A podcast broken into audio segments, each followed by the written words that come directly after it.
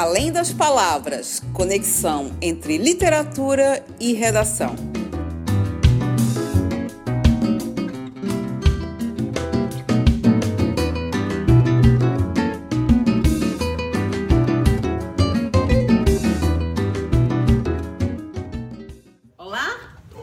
a Cintia da Oficina Palavra, estamos de volta aqui no Além das Palavras, né? O nosso encontro aqui com o professor Marcelo Borré de História, o professor Edi de Literatura é, e eu, Cíntia, né? Estamos fazendo as conexões entre literatura, história e redação, conversando um pouco aqui sobre os livros que vão cair no, no, na, na, no vestibular da UFSC em 2018, né?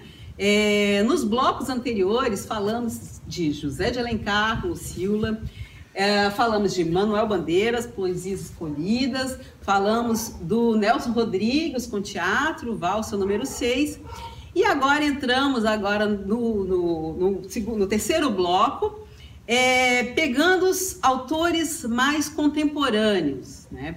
É, primeiro, vamos começar aqui ó, com comédias para ler é, na escola do Luiz Fernando Veríssimo, que todo mundo conhece, né? Um, um livro aqui, até falávamos, né? um livro gostoso, um livro é, interessante, né? Se você né, para a quinta série você gosta, se você está no terceiro ano, se você já está formado, você gosta também, porque você acaba entendendo outros aspectos, né? Então é uma obra que acaba se comunicando, assim como o Luiz Fernando Veríssimo, ele acaba tendo uma facilidade de se comunicar com várias gerações, né? Então isso é interessante.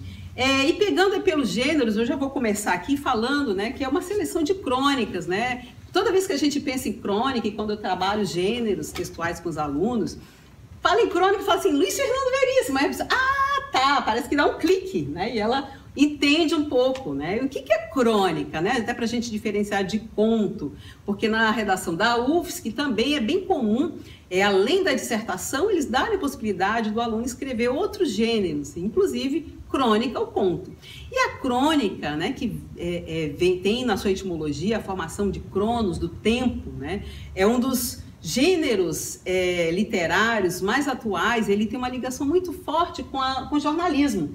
Antes falávamos do Nelson Rodrigues, que é um cronista, é um jornalista, né? E ele tem uma fronteira com o jornalismo muito forte, né? A crônica, porque é um texto é, curto, né? Em que você, que o autor vai refletir de uma forma mais subjetiva, não com uma forma de notícia, por exemplo, mas de uma forma mais subjetiva sobre questões do seu tempo, questões do dia a dia. Então ele traz, criando personagem ou não, trazendo as pessoas né, do mundo real, tipos é, é, caricatos também, é, criando o narrador ou não, é, muitas vezes conversando com o leitor, ele vai refletir sobre questões sempre atuais, né? É, e é bem comum a gente ver esse gênero nos jornais, na revista, é, é, é no, nos nossos uh, periódicos né, aqui no Brasil. É, e é um gênero muito gostoso de escrita. Tem algumas pessoas que têm uma mão já própria, né, de uma veia de cronista. Eu digo assim, Luiz Fernando, eu falo para os meus alunos, Luiz Fernando sentar ali na Praça 15, numa padaria, no mercado público, isso é uma história, né? Porque já tem um olhar para o cotidiano, para o que está em volta, né? Então acaba se criando aí. Então vamos começar aqui é, pensando é, na Comédias para Além da Escola, que é uma seleção aí da Ana Maria Machado, professor. Diga aí. Então, olha, a gente sempre está pensando na intenção também da UFSC a respeito né, do, qual é o propósito de colocar esse texto? Quando a gente falou é, de Lucila, veio uma discussão também sobre a questão da mulher, a questão social. A gente falou isso também a respeito da questão da metalinguagem no Bandeira. Eu acho que aqui também vem muito a questão do convite à leitura, porque a UFSC, eu acho que ela tem uma preocupação muito cidadã nesse sentido, né? Tem vestibulares que são muito conservadores, que vão lá e vão colocar o jovem leitor a experimentar Camões e, bom, eu trabalhei muitos anos no vestibular da URGS e devo dizer aqui, né, a URGS até tem feito um esforço no sentido de melhorar nesse sentido, mas lá em Porto Alegre é bastante tradicional, que se era pelo menos durante muito tempo, que se colocasse essas coisas. Tipo, Uruguai de Basílio da Gama para o candidato ler. Isso é uma violência e um desserviço também a ideia de que a gente deve aproveitar esse momento, que para muitas pessoas é sim um momento de iniciação à leitura. Não deveria ser. Formação do leitura. Mas se a gente for ser bastante realista, esse é o momento, muitas vezes, em que vamos ter a, a oportunidade de realmente introduzir né, o nosso estudante à leitura. Né? No nosso país a gente não tem essa, essa tradição, essa cultura leitora, mesmo entre esses estratos da população que se considera elite, não há um hábito de leitura literária. Uhum. Então é importante que a gente faça do vestibular uma porta de entrada agradável para a literatura e não né, mais um processo de literatura. Né? Então, quando a gente coloca aqui um cara como Luiz Fernando Veríssimo, quando a gente percebe também o prefácio feito pela Ana Maria Machado, acho que o candidato tem que prestar atenção nesse prefácio. Tem essa preocupação de formação é, do leitor, de jovens leitores. É. porque ela vai discutir justamente sobre isso. Né? O prefácio mostra ali, ah, tantas vezes os pais me perguntam como é que eu faço para o meu filho ler. cara, é, eu sempre penso assim, cara, eu faço o que eu digo, não faço o que eu faço, né? Quer dizer, pô, é complicado. Então, tipo, ah, vai ler, Joãozinho, mas o, né, o pai de Joãozinho não lê. Então, amigos, a grande questão é como eu faço para o meu filho ler? Seja um bom exemplo de leitor também, não é? Eu acho que é muito hipócrita isso também, porque na nossa sociedade muitas vezes a gente vê a leitura, assim como o acesso à instrução, à escolarização, como um simples mecanismo de ascensão social. Então o Joãozinho tem que ler para ser doutor. Ele não tem que ler para ter uma formação cultural, para ter subsídios para é, interagir com a sociedade de maneira mais né, é, digamos, é, é, é, consciente. Não é para isso. O cara tem que ler para. Né, Joãozinho, você tem que ler, porque essa é uma habilidade exigida na sociedade. Ora. Então, Ou para passar no vestibular. Né? Ler Não. para passar no vestibular. Então, aqui, vamos lá. Eu acho que a UFSC foi né, bem interessante nesse sentido de colocar um livro que faz de conta que é para passar no vestibular que tu vai ler, tá, querido? Mas na verdade, tu está lendo né, pelo prazer de ler. Tu vai pegar esse livro, não vai ter como tu chegar e dizer, pô, não gostei. Né? O máximo que pode acontecer é ter leitores que já estão talvez mais experimentados e queiram textos mais exigentes. Mas o texto do Luiz Fernando, mesmo assim, ainda que como plena, como pura e simples fruição, né? ou seja, distração, entretenimento, ele já funciona, tá certo? E tem algumas sacadas interessantes na experimentação com a linguagem, com a metalinguagem, que isso é muito bacana também. Né? É isso aí. É, e o Luiz Fernando Veríssimo brinca com a história também, né? Tem alguns, algumas crônicas que envolvem elementos da história e a UFSC até explorou isso. É, essa obra caiu, essa obra aqui, ó, ela caiu, foi, foi pedida no vestibular, se eu não me engano, de 2003, 2004, e caiu uma questão sobre Roma, sobre Nero, sobre Aníbal, uhum. que tem uma, uma pequena crônica sobre isso aqui. Mas eu concordo com a Cintia, concordo com o Edir, é, a função maior dessa obra é incentivar o, o, o aluno a ler. Hum, é, é, não só ler, como também tem isso que o Edir falou, né? ele conecta gerações com termos que são mais antigos para que a gente, as novas gerações entendam. Então ele pega elementos que são do passado com o presente. E o, o, o, o, Veríssimo me faz lembrar também a minha adolescência, porque eu sempre lia, lia os quadrinhos dele, que era As Cobras. Ah, então eram sempre críticas sociais ali também presentes. Né? Então, mesmo que aqui não tenha isso, é, é, conhecer essa faceta do Veríssimo é, é para mim, para mim particularmente, é um banho de cidadania, é um, é um, é um banho de é, compreensão de um autor brasileiro, é gaúcho, mas é um autor gaúcho que se você lê isso aqui no Acre, você se identifica. Uhum, se você lê no Mato Grosso, se identifica. Se você lê no Rio de Janeiro, você se identifica. Em qualquer lugar do país, é. você se identifica com a obra de Luiz Fernando Veríssimo, que para mim é um grande, um grande cronista, um grande escritor. É, historicamente, o, o que dizer de, de, de, Luiz Fernando Veríssimo, né? Ele foi um, um, um, um escritor muito militante. É verdade. É um, foi um escritor... Filho de escritor? Filho de escritor, né? O Érico Veríssimo, que várias vezes esteve presente na UFSC. É, a última foi o Incidente Antares, né? Que é uma, uma uma baita crítica, Clarissa social, também. Clarissa. Já Clarissa, é uma obra também um pouco mais... Esteve mais recentemente, né, é, presente. É. Não é tão... Num ano que caiu várias, político, várias mulheres. Várias um mulheres, foi um ano que... Mas tem uma observação interessante nesse livro sobre a urbanização de Porto Alegre, é, legal, desigualdade social, isso é bacana. Então, Veri... a família Veríssimo é uma família que ela se identifica com uma, um posicionamento social, que é o posicionamento da inclusão, da diversidade, do respeito, da da, da, do multiculturalismo, da, do combate a esse discurso de ódio que a gente tem hoje, esse discurso segregacionista, esse discurso de, de defesa da violência. Então, é, tem esses elementos todos na obra do Veríssimo, que vão desde a, a, o, o cronista puro, é, passando pela ligação de gerações e, finalmente, pela intervenção política que, que, que ele teve nos últimos anos. Né? As, como eu comentei antes, as tirinhas, as cobras, sempre traziam uma crítica política, econômica, social muito interessante. Então ele tem essa, essa, essa inserção muito forte. É, e são histórias escritas nos anos 80, anos 90, publicadas já em 2001, né? Mas escritas né, nos anos 80, anos 90. É. Né? Até um convite para ler os, as crônicas mais atuais dele, vamos perceber hum. também é, essa veia crítica. Né? Eu, eu, lembro de uma crônica do Veríssimo, que sempre saía nos jornais, saía no, no, no JB, no Rio de Janeiro, e era muito interessante. Uma foi muito interessante, me chamou muita atenção, que ele estava tentando construir uma crônica, então era uma mulher que ia com um, um homem para um motel e naquele momento, né, aquela loucura do Rio de Janeiro, aquela violência toda, o motel foi ocupado por traficantes e a polícia chegou junto e a mulher era casada e que não podia nunca o marido saber que ela estava ali e que ela tinha que sair logo, pá, pá, pá. Aí, é, no final da crônica, o Luiz Fernando Veríssimo aponta Ih, mas tem um celular, é só ligar para alguém. E aí ele mesmo diz: Poxa, acabou com minha crônica.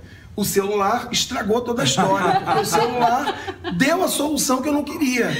Então é uma, uma brincadeira com a modernidade, né? dizendo que o celular estragou a crônica dele, porque Olha só, o celular era, é, era é. alto, algo altamente moderno e que conectou aquela, aqueles é. dois ao mundo exterior. Eu né? até uma, levei de uma história, alguém falando disso de Romeu e Julieta. Se tivesse o celular, a tragédia não teria ocorrido. O Shakespeare estava roubado. É, roubado né? Shakespeare estava roubado. É. é. por isso que hoje a gente não tem Shakespeare. É, é verdade, é verdade. E professor, tem alguma crônica ali que destaca? Ah, eu acho que toda, gente... toda aquela parte inicial, eh, a parte, perdão, aquela parte é, que fala sobre a linguagem, que são uh -huh. as reflexões sobre a linguagem, a, a parte metalinguística, Isso. ela é sensacional, é sensacional né? É. Eu acho que ali a gente, claro que aquela crônica sexa, ela realmente é um ícone é, desse é. livro, uh -huh. né? Embora ela já tenha sido explorada no vestibular anterior, ela é realmente uma crônica muito significativa a respeito da questão da discussão, né, de gênero, gênero. da questão, é. né, também que envolve alguns estereótipos sobre o que, que seriam as preocupações do garoto. Ah, ah, mulher, temos que dar um jeito nesse garoto. Ele só pensa em linguagem, só pensa né, em, livros e tal. Até porque ele está preocupado com a palavra, é, o feminino da palavra sexo. Então, pô, é muito interessante que tem umas quebras de expectativa que desencadeiam o efeito humorístico no autor.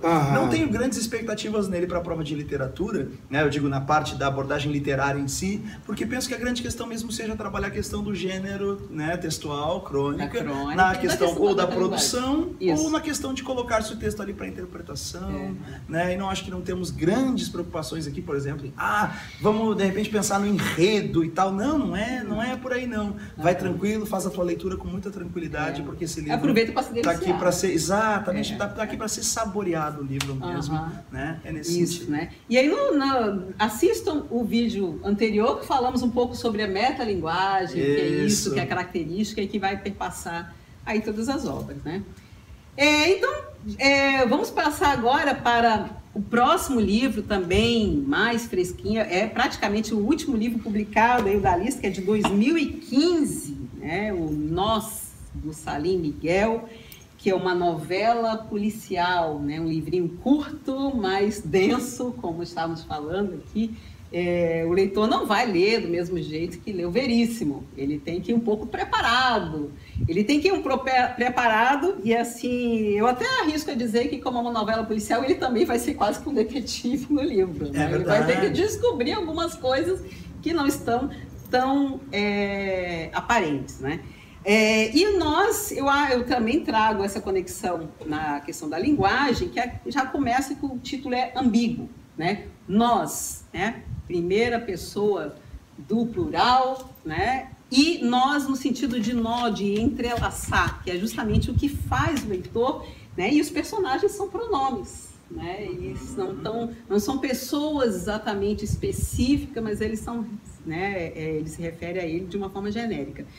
É, o Salim Miguel, é, até para a gente falar um pouco aqui da história, professor, um libanês, né? Isso, que libanês. viveu, libanês, que é. Um libanês quase Catarina, É, né? É, chegou morava aqui tão em cedo, morava em Biguaçu. É, chegou muito jovem Trabalhou aqui. muito tempo aqui na editora da UFSC, né? É, então tem essa Catarinense questão por adoção. cultural, né? Libanesa, brasileira, catarinense aqui muito forte, né? É, não sei o que o professor poderia falar sobre os libaneses aqui no Brasil, aqui em Santa Eu- Catarina. O que que Quando, quando eu pego uma obra é, catarinense de, de um autor que já tem uma história muito consolidada, né? Ano, é, é, ano passado, esse ano, a gente tem o, o Schroeder, né? Que é um autor é, muito jovem. Mas quando a gente pega uma obra já consolidada, como foi o, o- a, a- a- aquela, reuni, aquela reunião de, de contos do que o Peninha fez, do Franklin Cascais, e agora o Salim Miguel, o, o que me remete à, à relação com, com a história é que, em, em geral, não que isso vá acontecer agora, mas em geral a UFSC se preocupa em processar as transformações que Floripa viveu nos últimos anos.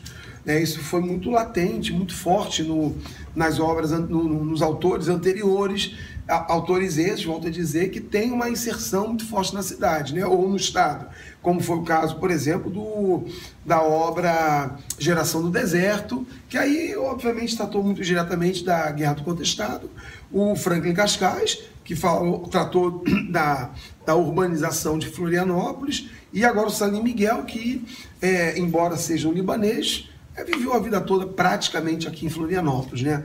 Então, o- a relação que ele tem com a cidade, com o Estado, é essa, é de transformação, de mudança. Ele, ele sempre comentou isso nas suas palestras, na- na- na, nas suas entrevistas, ele sempre foi uma, uma pessoa muito é, vinculada e preocupada com é, as mudanças que a cidade sofria, né, as transformações urbanas. Então, eu, eu penso que o viés mais importante na história seja esse, com relação à obra, que é uma obra ficcional, é uma obra que passa muito ao largo de Florianópolis e é um autor de Florianópolis, de Santa Catarina. Então, a, a, a relação que eu faço é essa que trabalha com, que pode ser trazido, cobrado esse elemento aí.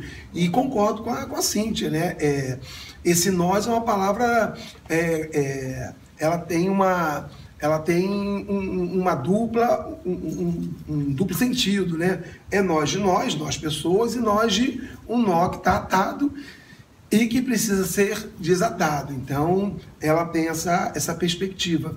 Mas, do ponto de vista da história, foi isso que eu, que eu comentei. Não vejo algo mais profundo nessa obra que possa trazer essa preocupação, assim como foi também com Francisco, o detetive, né? Que também foi trazido. Francisco Ramos. O, né? o, o- Detetive de Florianópolis. O detetive Jair de Francisco. Jair Francisco, maravilhoso. Alguns Mas- escolares atrás, muito. Uma obra maravilhosa também, um grande autor. Muito legal, né? Muito legal também. É. E que tem isso, né? Então, é, permeia por aí.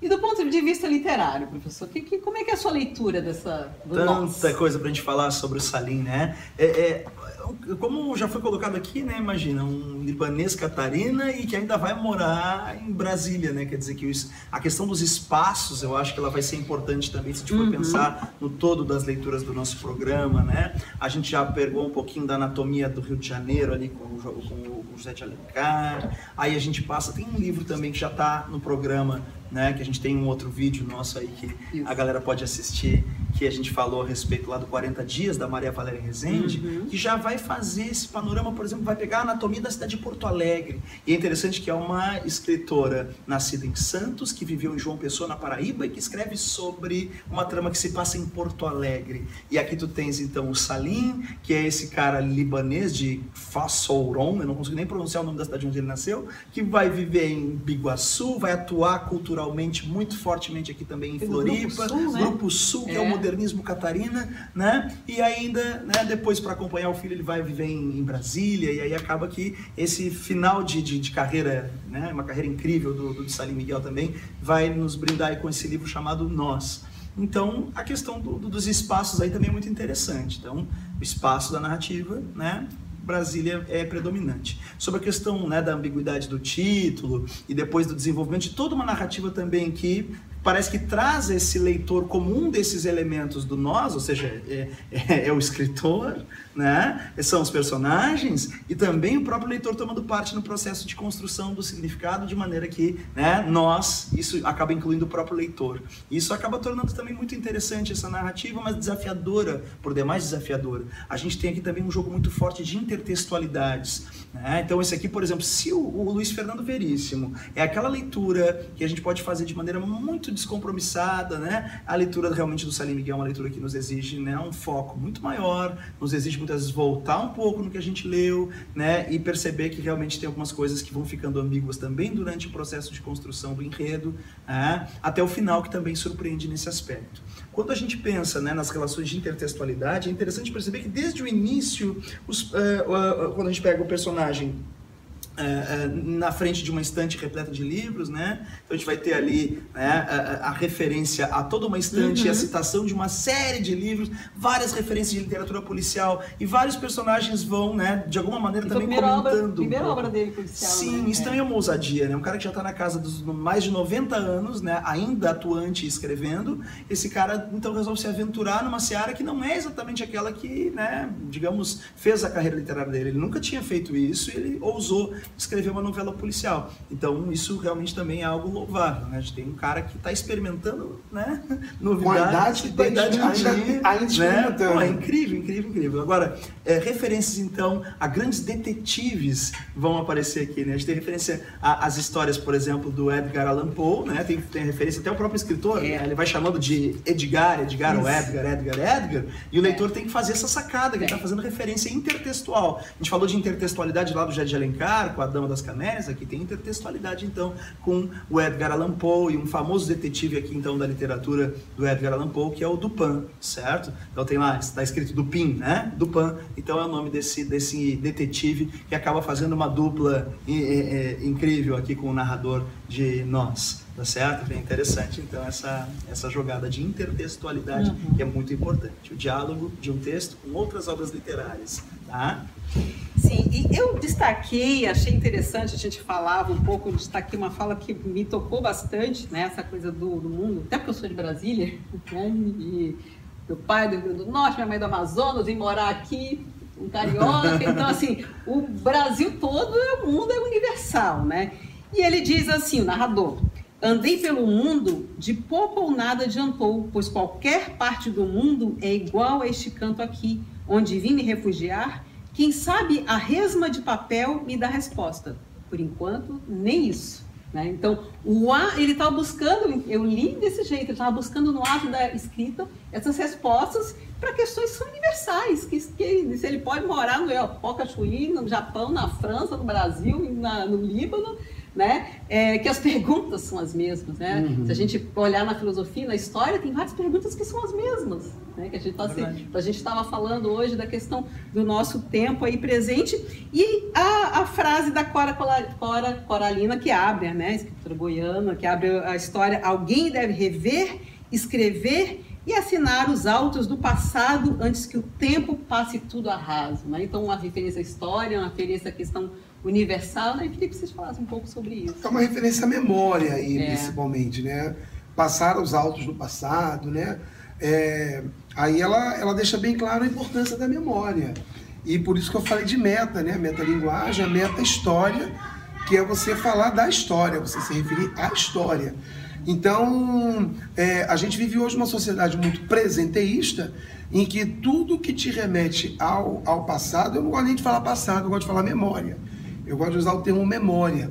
Então, o que ela, é, é, essa frase que se propõe a fazer é você valorizar a sua memória, que é aquilo que é, eu, como historiador, vou dizer que é o que há de mais importante no ser humano, que é você trazer essas lembranças. E mesmo que muitas vezes essas lembranças sejam ruins, é, são lembranças muitas vezes educativas, são, são, são, são, são lembranças didáticas na, na nossa vida. A gente não tem que, então, renegar isso. Então, a memória sempre é um elemento muito importante nas obras literárias. E só para não ficar no vácuo a pergunta que a Cintia fez, que eu acabei não respondendo, sobre o Salim Miguel, é, é, ela comentou sobre a, migração, a imigração libanesa. Nessa imigração libanesa, ela vem para o Brasil, para Floripa, é, no início do século XX. Ela se intensifica no, no, ali no século XX. Tá? Então eles ocupam Florianópolis, são muito, a, a maioria comerciantes, e o, alguns filhos de comerciantes acabam se tornando funcionários públicos. Mas, para mim, essa, essa parte final é muito importante porque você valoriza a memória. O que, que é a meta-história? A meta-história é quando você fala da história. Você é, se refere à história que você tem, à história que você traz. Isso ninguém tira de você. A história, ela é, é, é a tua marca, é aquilo que você construiu ao longo da tua existência e vai continuar construindo. Sensacional, porque agora tu pegasse uma questão muito interessante, a questão da memória está associada à questão da identidade. Uhum. Né? Então aí a gente vai percebendo como isso vai fechando, vai amalgamando todas as obras, entrelaçando elas. Né? Uhum. Ou seja, tu pega a Conceição Evaristo, tem toda uma questão de retomada, de resgate da, da ancestralidade africana uhum. na Conceição, e isso é uma marca identitária que é importante de ser afirmada né? Desde o próprio Conto Olhos d'Água lá, então que é um, é um livro também que a gente já comentou num vídeo anterior, que o pessoal pode buscar e assistir que a gente tá, vai tá colocar, colocar, o link aqui embaixo. Né? Ótimo, sensacional. E, e, aí a gente vai passando por outras obras que também a personagem copia das fantasias eletivas também tem a questão da memória através da fotografia, uhum. né? O próprio Paulo em Lucila quando ele escreve em cartas ele presentifica o passado, né? Então a gente pode estabelecer todo esse esse esse vínculo aí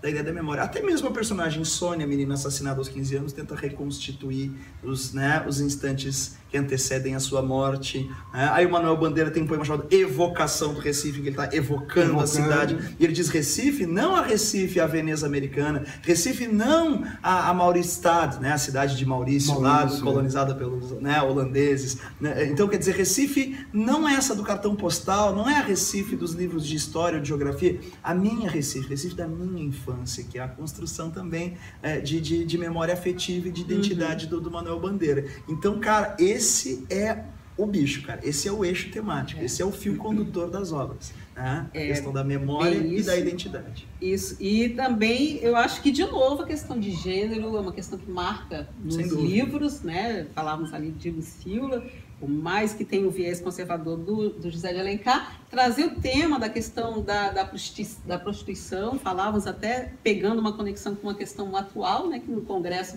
tramitam propostas antagônicas, uma para criminalizar a prostituição e outra para regularizar a, a, a, profissão da prostituição, né?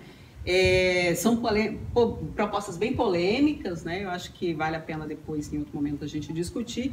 Mas faz a questão de gênero, que também está é, em fantasias eletivas, na questão da transexualidade, na questão da, da mulher negra, do Olhos d'Água, na questão de 40 dias da mulher é, já mais idosa, que não quer cumprir aquele papel que é relegado àquela mulher de ser avó, de ficar tricotando, né? Então ela quer outra história, dias. no 40 dias, né? Então acho que essa questão de gênero também, né? além da questão da memória, eu acho que é uma questão importante. E a questão da, da, do papel da escrita também, porque eu acho que o nós é, me, me marcou muito assim, que o nós, que na verdade o leitor assim como em outras obras que a gente comentou, ele também tem um papel importante, né? A obra está um pouco aberta e ele é que vai fazer essa costura, ele é que é uhum. responsável por fazer essa costura. Então, talvez tenha é, esteja nos convocando, né, a ler, né, como leitores, a esse papel do leitor na descoberta, na interpretação, por meio de conhecer a história, por meio de conhecer esse contexto, de resgate da memória, né? Então, entrelaçar todas essas questões, né? A memória, a identidade, o papel do leitor, a questão de gênero, a mulher, e em alguns, eh, algumas delimitações um pouco mais específicas, então, do tema, né, da, da questão, por exemplo, da, da prostituição, como colocaste, acho que vale pensar que tem realmente muita incidência do tema da prostituição mesmo no, no programa, é. né? Tu pega em fantasias eletivas, tem uma discussão de, de um determinado modo sobre isso, uhum. em Lucila de outro. Tem um conto de Conceição Evaristo chamada, chamado do Zuquerença, que também coloca ali uma menina, né? Que acaba sendo induzida à prostituição também. A personagem do Zu aparece já uma senhora no, no, início do conto, depois a gente faz um flashback e mostra como ela chega a essa condição, né? ainda então, digamos, numa espécie de pré-adolescência, o que é semelhante ao que acontece com a protagonista de Lucilda, né? então a gente tem ali relações abusivas né, com relação a menores, e será que isso também de alguma forma não está presente em Valsa número 6? Né? Uhum. E aí a gente pode pensar também em relações abusivas que até o próprio nós pode sugerir porque a gente pode perceber que tem uma personagem ali que tem, faz uma referência, por exemplo, a, ao padrasto que tensionava abusá-la. Né? Uhum. É, é, então É a gente verdade, é tem, verdade. tem muita coisa. E o Manuel Bandeira, né, que é o top, né, off the top aqui, é o mais importante autor de toda a literatura brasileira. Manuel Depois Bandeira, Nelson Rodrigues. depois de Nelson Rodrigues, segundo o Marcelo. Não, né? não, mas eu. Não, não, não, não. Eu falo brincando, eu adoro o Nelson, mas. É, Manuel, Ban- interna, viu, pessoal? Manuel Bandeira tá com certeza sim. É, aí são as nossas escolhas, Aí né? são- Eu critiquei lá isso, as escolhas do Francis de Assis Bravais, mas a gente sempre faz as nossas escolhas, Não, mas né? é, mas é um, é, Eu- é, é eu um acho que tem a ver literato com a- muito mais, e- muito mais significativo, o Manuel Bandeira. Eu acho que são campos talvez diferentes, Eles são campos diferentes, né? é. Mas assim, acho que também eu, tô- eu falo muito isso motivado pela minha questão de memória e de identidade. Então, pessoal, para a gente finalizar aqui o nosso bate-papo, que está muito bom, né? É mais do que trabalho, é um prazer estar com esses dois aqui, juntando texto, literatura, redação, escrita, leitura, história e todo o contexto nosso de atualidades. É, Palavras finais aí, professor. Qual o recado que você dá para galera? Então, gente, olha, podia ficar falando de Manuel Bandeira aqui até amanhã, que é realmente muito instigante. Então, assim, ó, eu acho que a gente precisa muito da experiência da leitura de poemas, né? É um texto tão, é, é, ao mesmo tempo, gostoso, mas exigente, né? Que a gente talvez não tenha tão presente no cotidiano.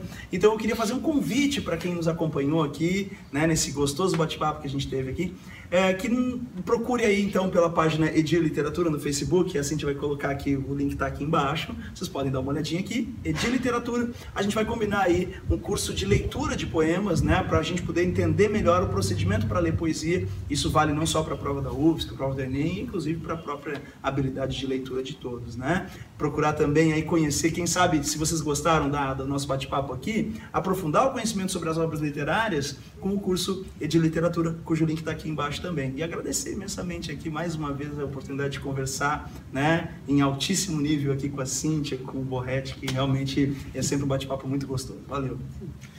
Isso aí, pessoal. Então, eu só corroborando a, a- aquilo que o Edi já falou, que a Cíntia comentou em, em- em outros momentos, é, a história ela vai estar sempre presente. E quando, quando eu falo história, eu também não consigo dissociar filosofia e sociologia disso que a gente acaba discutindo, né? Porque nas entrelinhas você tem a- a- acaba tendo em cada autor uma preocupação, um viés existencialista, né? A- As obras não são feitas à toa. O, o ato de escrever, como a Cintia muito gosta de dizer, né? É um ato de exposição do seu eu, é um ato de exposição daquilo que você é, daquilo que você sente, daquilo que você quer, principalmente em algumas obras em que isso está muito presente hoje, né? E principalmente também a literatura é algo que te leva a uma militância social, a um engajamento político, a, a defesa de valores, de princípios que fazem parte do nosso cotidiano. E literatura, história, sociologia e filosofia acabam desembocando, no meu entendimento, ao ato mais nobre que existe, que é o ato de escrever que é o ato de produzir um texto, que a Cintia é professora de redação, mas quando eu digo produzir um texto, é não só a redação da UFSC, mas qualquer texto, qualquer coisa que você queira é, escrever. Então, quanto mais você, quanto mais é, é, com- compreendedor do teu dia a dia, do teu cotidiano, da tua existência, quanto mais conhecimento você tem disso, melhor você tem para se entender e para entender o mundo que você está. Desculpe aí o chavão, mas é isso mesmo. A gente tem certas coisas que a gente não consegue fugir. Então, é, eu vou estar sempre presente aí com, com o Edir e com a Cíntia, sempre trabalhando não só a história, eu prefiro dizer as ciências humanas junto com a literatura e a redação. É isso aí, moçada. Aproveita, aproveitem bastante os links e isso que a gente acabou de produzir para vocês. Sim, quero convidar é, para que vocês é, se inscrevam no canal da Oficina da Palavra, do Edir Literatura, que também tem um canal no YouTube, afinal de contas. É, nós estamos trabalhando com livro, estamos trabalhando com a escrita, que são é, ferramentas é, mais antigas, mas também a gente tem, se utiliza dessas novas tecnologias, mas tá, para estar presente, né, mais próximo é, dos nossos alunos, do, das pessoas que nos acompanham. É, e o Além das Palavras é um espaço não só para o vestibulando, a gente traz aqui conversas sobre outros assuntos, porque eu costumo dizer que quando a gente escreve, é, não é uma não tem uma fórmula matemática, né? Não, pegando não é uma tabela de cossenos. Não é uma tabela de cossenos, né? Eu costumo dizer para meus alunos assim, você enfia tudo aquilo que você sabe, a sua vivência, tudo que você leu, tudo que você conversou, daquelas conversas de boteco, de bar, de café, da hora do recreio, bate tudo na sua cabeça, faz um liquidificador, aí sai um texto, é. que é com a sua vivência, né? E o resto é experiência, e tem que escrever, escrever, escrever. Eu costumo dizer para meus alunos, é igual aula de natação, ninguém aprende a nadar lendo o livro. Vire tantos graus, o braço para lá, vire tantos graus. Você tem que andar na piscina, tem que andar dentro da água, no rio, no mar, em qualquer meio Tem que líquido. se aventurar. Tem que se aventurar. Você tem que escrever e você tem que ler, você transpira, né? Eu é. percebo que os alunos que, que mais leem aqueles que leem, tiveram esse incentivo desde criança, ou que resolveram começar agora, que também nunca é tarde para começar, tarde, faz uma diferença. Às vezes a pessoa nem se lembra, professora, eu, eu, sei, eu acho que aqui tem um problema de vírgula, tem um problema de compa, não sei o que, que é. Mas eu tenho uma intuição, por quê? Porque a pessoa absorveu da leitura, Exato. da literatura, aquilo ela entrou que ela não sabe nem como que aquilo está na cabeça dela. Ela fala, ela usa né, todas as, as é, é, próclises e, e, ênclises, nem vou falar de mesóclises aqui, né? É, está demodé, né? Já está ultrapassado, tem, tem, que ser muito, já foi, né? Ultrapassado ah, para ficar usando. É. Mas a pessoa absorve ela não sabe de onde. É a leitura, né? É. E a leitura não é só aqui, ó, isso aqui está aqui no impresso, mas também está lá no digital. Está lá no acervo público, né? Então não interessa o meio, a história é história se vai estar tá num aparelho eletrônico, se está no papiro, se está ali, né? numa folha de um papel de pão, é a história, não importa. É né? Então é o meio, é o criar histórias né? e os gêneros. E aí a gente convida né, a conhecer esses espaços, né? Qualquer coisa, deixe sua opinião aqui, mande um e-mail pra gente, uma mensagem. Tá, gente? Um beijo e até a próxima. Acompanhem os nossos vídeos. Valeu! Tchau!